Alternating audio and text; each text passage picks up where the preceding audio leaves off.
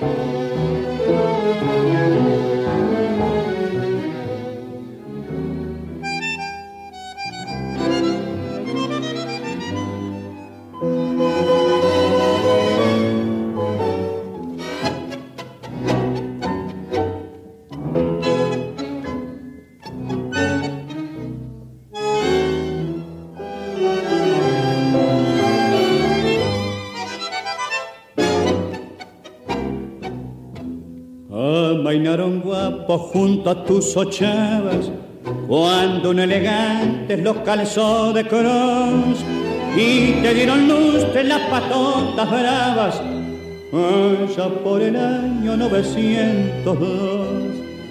Esquina porteña, vos hiciste escuela en una melange de cañas sin fin. Paz, inglés y monte, bacana y quiniela, borracho de cañas y loca de pris. El odio se manda la Real Academia, rebotando en tangos el Royal Pigal. Y se juega el resto una doliente anemia que espera el tranvía para su arrabal. Esmeralda al norte del lado de retiro, Montparnasse viene al caer la oración, la francesita que con un suspiro nos vende el grupo de su corazón.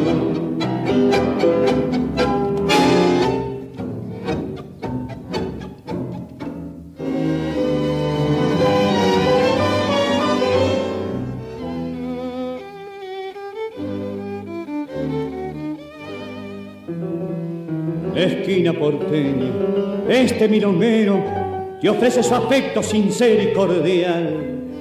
Te promete el verso más y canero para hacer el tango que te haga inmortal.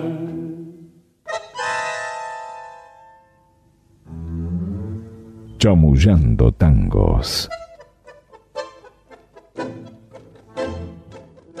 Bueno, eh, amigos de Taguera Radio, nos encontramos nuevamente en este ciclo que hemos llamado Chamullando Tangos con Roberto Martínez y yo, Alejandro Molinari. Hemos escuchado Corrientes Esmeralda, un tango de Celedonio Flores y Francisco Pracánico, grabado por la orquesta, por Ángel Barbas con su orquesta que la dirigía en ese momento Armando Lacaba, en abril de 1954. Así que eh, esto nos da pie para hablar de algo que es muy eh, importante en la historia del tango, en la historia de, Buenos Aires, del porteño, muy trascendente, casi una institución, que es la esquina, la esquina de los barrios, ¿no? Este, y el tango habla en diversas este, eh, temas sobre estas esquinas típicas y hay como, un achicamiento de los espacios físicos, de achicamiento entre comillas, ¿no? Porque al, porteño se le pregunta de dónde es y no dice de Buenos Aires, dice de tal barrio, de Flores, de Caballito, de, Barracas, de, Villorquiza. Y particularmente después, ahora ya no tanto, porque la ciudad ha tomado otra dimensión, se ha hecho más impersonal, digamos, más, más, lejana en, en la cotidianeidad, pero el porteño de, hace unas décadas atrás puntualmente hablaba de su esquina. Y en este caso, la idea es hablar de tres esquinas emblemáticas. Una de ellas es Corrientes y, Esmeralda.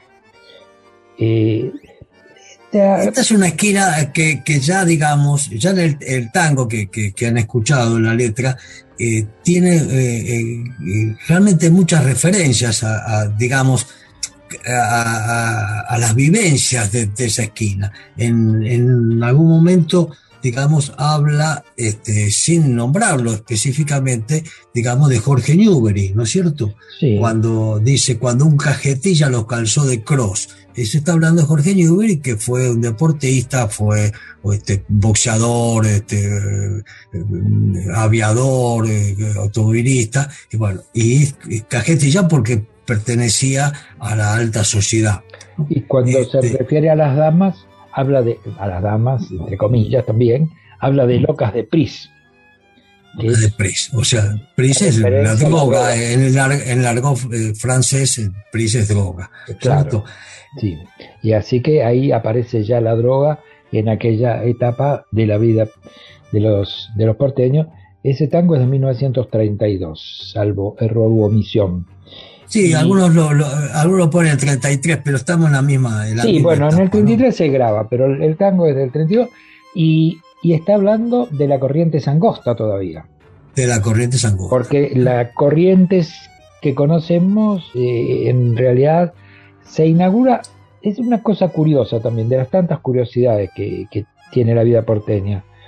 Porque la calle, eh, oficialmente, el ensanche de Corrientes es de 1937, la ceremonia oficial. Pero ya en el 36 la gente había decidido inaugurarla, así que la transitaban sin inaugurar. Es una cosa curiosa, ¿no?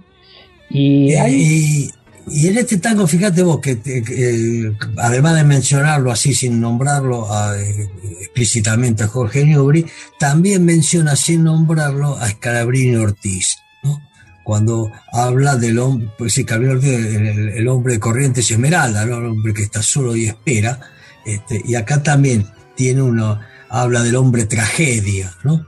sí, en, realidad también cuando uno habla de Corrientes y Esmeralda, casi automáticamente eh, cae en la figura de, de Scalabrini Ortiz. Claro. claro, eh, en realidad, Scalabrini Ortiz fue uno de los faros de, la cultura nacional. Este, un hombre que fue escritor, periodista, eh, filósofo y fundamentalmente un hombre político. Porque en realidad él era un hombre que estuvo ligado en vida de, de Irigoyen, durante el gobierno de Irigoyen, no podríamos decir que fuera irigoyenista, pero cuando dieron el golpe los militares del 6 de septiembre de 1930, ahí automáticamente se instaló en ese sector político. Es un hombre que estuvo muy, no fue parte de Forja, como mucha gente cree, pero estuvo ligado a Forja a través de su relación con Homero Mansi y con Jauretsch. Y con Jauretsch. Bueno, este, sí, un hombre, digamos, cuando, cuando hablamos, digamos, que él fue de la política, como vos decís que estuvo, eh, eh, cuando viene después del golpe, se, se hace, digamos, este, partidario de, de, de Irigoyen. En realidad, lo que siempre fue Scalabrini fue un hombre, de, digamos, de lo que podemos llamar de del movimiento nacional. Sí, sí, un hombre de pensamiento este, nacional, de y, ultranza la, la soberanía argentina Sí, el tema de los ferrocarriles, el tema, digamos, del petróleo, fue parte de, de, su, digamos, de su lucha permanente. Desde el punto de eh, vista literario, te diría que su obra más importante es El hombre que está solo y espera. Y tiene una mirada complaciente, eh, eh, cariñosa, diría yo, sobre el porteño. Y habla del porteño y su valoración de la amistad. O sea, Corrientes y Esmeralda es tango, pero también es literatura y es política. Y nos quedan algunos eh, este, lugares que menciona, ¿no? Como el Odeón, se manda la Radio Academia, y estás refiriéndose a un teatro. Que estaba el Teatro Odeón, sí, sí. Y, habla de Contursi, de, Pascual Contursi también la letra, y habla de Carlos, de, Carlos de la... Y habla de Gardel Y de Gardel, por supuesto.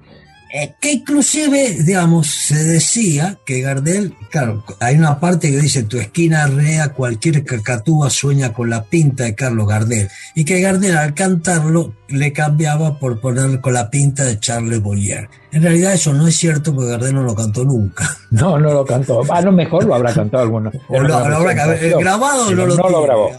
Pero es una anécdota que anda dando vuelta por ahí.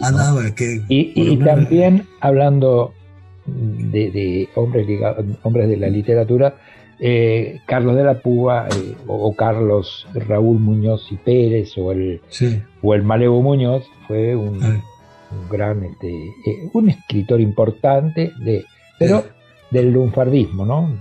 sí, sí, sí. Que escribió poemas lunfardos, La Crencha Engrasada. Así que e, es una esquina emblemática, pero no es la única. No, por supuesto yo te propondría hablar de otra esquina, que es este, la esquina del Café de los Angelitos. Café de los Angelitos, ¿no? Bar de Gavino y Cazón. Así es. ¿Qué te parece si escuchamos el tema y después hablamos un poco sobre esa otra esquina? Una versión de este año 73. Tal vez la, grabación más conocida es la de, de Marino Controilo, pero Después nos vamos a ocupar también un poco de Marino y Troilo, así que preferimos esta hermosa versión de Susana Rinaldi.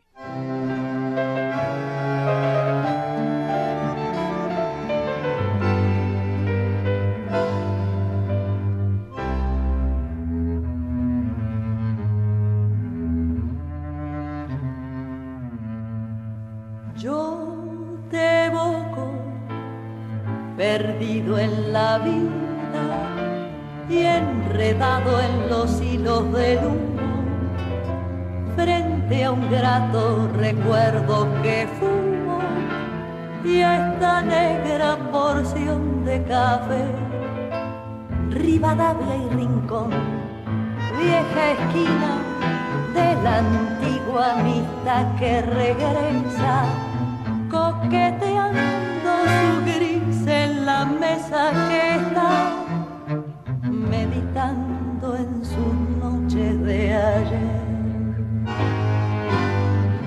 Café de los angelitos, bar de gavino y caso. Yo te alegré con mis gritos en los tiempos de Carlitos por Rivadavia y Rincón. Tras de que sueño volado en qué estrellas andarán las voces que ayer llegaron y pasaron y callaron donde están. Porque calle volverán.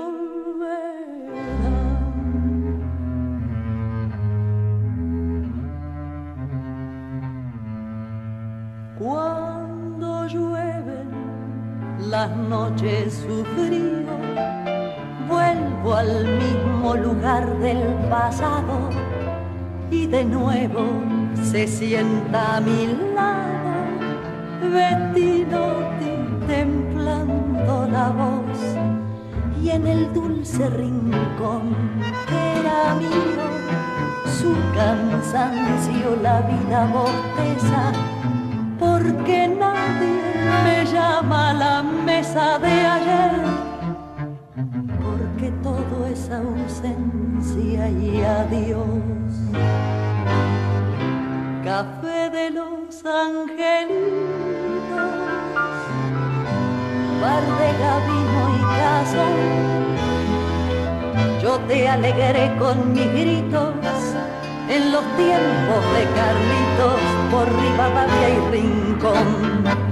Tras de que sueños volaron en qué estrellas andarán las voces que ayer llegaron y pasaron y callaron donde están. Porque calle volverá. Alejandro Molinari. Roberto Martínez. Chamullando tangos. Bueno, el Café de los Angelitos fue un lugar, eh, bueno, empecemos a ubicarlo físicamente, ¿no? Eh, Rivadavia y Rincón. Sí, ahí muy cerca de, Congreso, ¿no? O sea, de, Rivadavia y. Balvanera o Once. Sí, eso, eso Balvanera, sí. sí. Pero digamos, que queda ser cerca de lo que es el Congreso Nacional, ¿no? Sí. Bueno, ese café es de 1890. Lo fundó un italiano y recién en 1920, después de una remodelación, pasó a llamarse Café de los Angelitos. Y esto de los Angelitos, este, yo te diría que es Angelito entre comillas, por la gente que allí paraba. bueno, en realidad se llama, lo que pasa es que tiene, tiene eh, en, su frente, arriba, digamos, una... Unos angelitos. Sí, unos angelitos, por eso se lo llamó Café sí, pero por eso, eso se lo llamó después, pero eran angelitos los, mm. personajes que allí paraban. Allí estaba la mesa de Gardel con Razano, donde paraban con, todos sus amigos. Sí, y, sí. Y hace referencia al Café de los Angelitos, así en, su inicio, al bar de Gavino y Cazón, que fueron dos de los más famosos payadores de la época. Sí. Sobre y también hace referencia también hace referencia a, Bettinotti. Claro, después. O sea, arranca hablando de Gavino y Cazón y después habla de Bettinotti. Estamos hablando de los tres payadores, sobre todo Gavino Seiza y Bettinotti, los más importantes payadores de esa época, de esa época donde el tango y los payadores urbanos convivían todavía. Después el tango desalojará a los payadores urbanos. Así que ese era el, un espacio físico importantísimo en, en, otro, en la vida de los porteños. Sí. Eh, después desapareció ahora eh, unos 20 años, ¿no? Lo remodelaron, ahora, ahora existe todavía. Sí, sí, existe, digamos, se transformó en una tanguería, por tanto, bueno, este, pero sigue estando en la misma esquina, realmente, por lo menos continúa, ¿no? que no, no, ha pasado con muchos eh, lugares así emblemáticos que, se han venido, que, han sido desafectados, ¿no? Se transformaron en edificios, qué sé yo. hubo, Pero un, perdón, un acontecimiento bastante oscuro no hace mucho tiempo atrás porque apareció ligado e, ese espacio al, narcotráfico moderno, a, a gente ligada al principal este, narcotraficante de, Colombia, ¿no? Sí, sí. Este, ahí aparece algún jugador de fútbol de Boca, en fin, todo, un estudio, un, un, tema muy, muy oscuro porque, claro, como eh, esa familia, la de Escobar, está viviendo en, Argentina, el hijo y la madre, o estaba por lo menos, Ah, pero, bueno, eso es, otro tema del que nosotros... Pero que no tiene nada que ver con el tango. Con el tango. Sí tiene que ver con el tango una tercera esquina que es casi fundamental, es casi un hito fundacional del tango, que es la esquina de Suárez y Necochea. Sí, digamos, en realidad, digamos, eh, eh, esa esquina Suárez y Necochea, digamos, una esquina característica de la boca, eh, digamos, albergó eh, no solamente la esquina en sí, sino, digamos, toda esa zona, alrededor, todo ese, espacio, esa calle, Suárez, Cochea, Lo Barría, este, eh, albergaron, digamos, durante las primeras, los primeros años del siglo, del siglo XX, prácticamente por ahí pasaron casi todos los grandes este, intérpretes de la Guardia Vieja. Yo te diría que siempre o nosotros, nosotros, claro, cuando nosotros nos preguntan dónde nació el tango y cuándo nació el tango, siempre contestamos que no sabemos. Que la, respuesta más seria que podemos dar es que no sabemos, no hay un lugar preciso. Ahora, si tuviéramos que elegir un lugar para el nacimiento, probablemente esta esquina de Suárez y Necochea, por esto que acabas de decir, sea eh, uno de los lugares emblemáticos, porque ahí estaban bueno, en principio vemos que en Suárez y Necochea estaban los cafés. Sí, había el famoso café Royal, ¿no? Sí, el café Royal. Estaba Canaro, Castilota, Los El café del griego, el café de. El, griego, claro, sí. Bardaca, era, Ahí, ese por ahí tal vez era un poco, era el más importante, pero enfrente del café del griego o del café Roger, porque tuvo distintos nombres, también ahí estaba el café La Popular, que era un café regenteado por una dama, a la que llamaban La Popular, y que las malas lenguas o las buenas lenguas indican que era la, mujer que financiaba, mira con qué delicadeza lo digo, financiaba al gran Eduardo Arolas. Eh, porque claro, la boca de ese tiempo era un lugar donde se mezclaban todo, porque estaban los negros que se escapaban de Buenos Aires, estamos hablando ya de finales del siglo XIX, donde todavía... Sí, después de la caída de Rosso, parece. La gente, la gente de color que iba a refugiarse allí, algunos malandrines que escapaban de la justicia, porque era muy difícil llegar a la boca, eran todos, todos terrenos bajos y demás. También estaba el puerto, así que venía gente del, del litoral, del interior, y apareció en la boca la gran inmigración italiana. Genovesa, genovesa sobre Claro, puntualmente la genovesa. Pero también había inmigración del centro europeo. Sí. Allí estaban los astilleros de Mianovich, o, sea que gente que... era, era la típica mezcla de lo que somos nosotros los argentinos, la mezcolanza. Claro, y, vos pensás que, para que la gente entienda, eh, era el puerto. Era el puerto. entonces, era una zona portuaria con todo lo que significa, digamos. gente que va y viene, digamos, lugares, digamos, de, baja estofa, eh, en fin. Ah, era lo que normalmente tienen las zonas portuarias.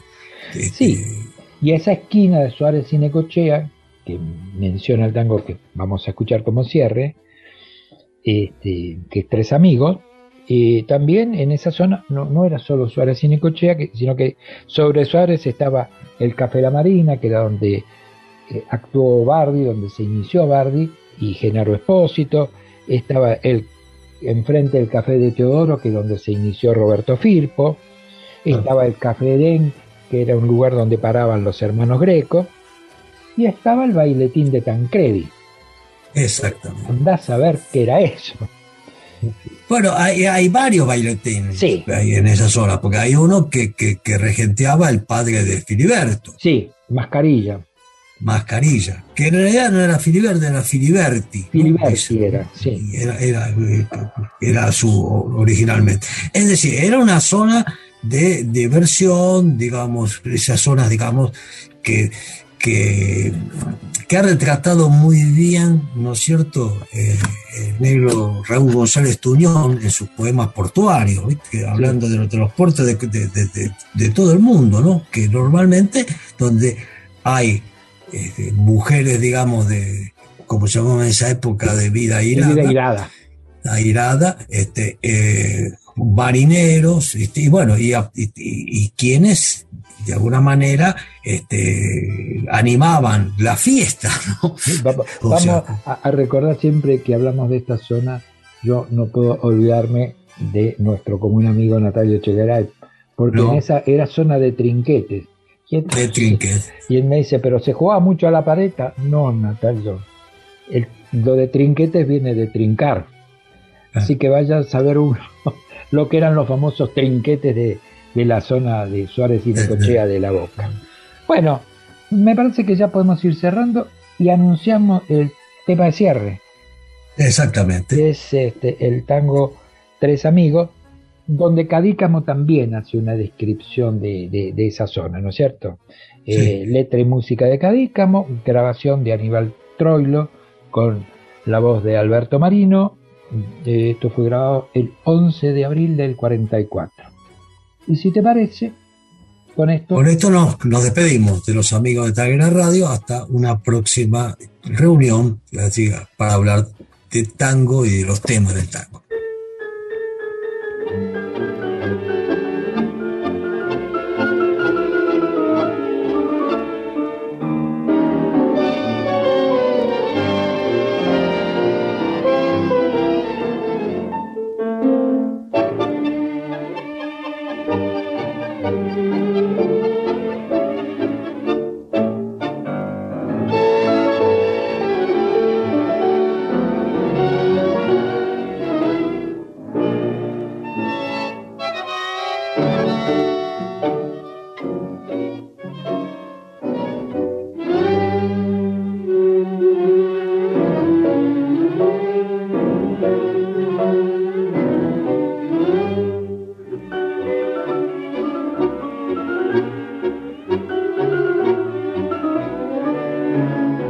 Tangos con Alejandro Molinari y Roberto Martínez. De mis páginas vividas siempre guardo un gran recuerdo. Mi emoción no las olvida, pasa el tiempo y más me acuerdo. Tres amigos siempre fuimos en aquella juventud. Era el trío más mentado que pudo haber caminado por esas calles del sur. ¿Dónde andarás, Pancho Alcina? ¿Dónde andarás, Balmacea? Yo los espero en la esquina de Suárez y Necochea. Hoy ninguno acude a mi cita, ya mi vida toma el desvío. Hoy la guardia vieja me grita, ¿quién ha dispersado ese trío? Pero yo igual lo recuerdo, mis dos amigos de ayer una noche allá en Portones me salvaron de la muerte. Nunca faltan encontrones cuando un pobre se divierte. Y otra vez allá en Barraca, esta deuda les pagué. Siempre juntos nos veían, esa amistad nos tenía atado siempre a los tres.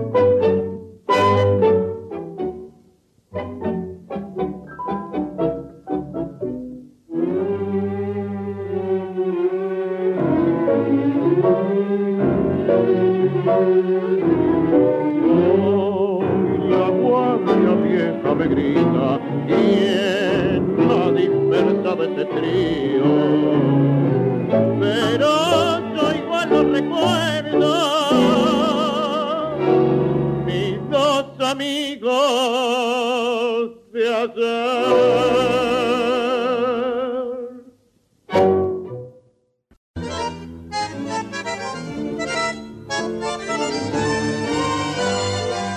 El Foro Argentino de Cultura Urbana y Tanguera Radio presentaron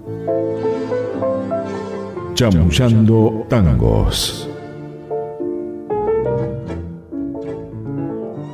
Edición Patricio McLaughlin.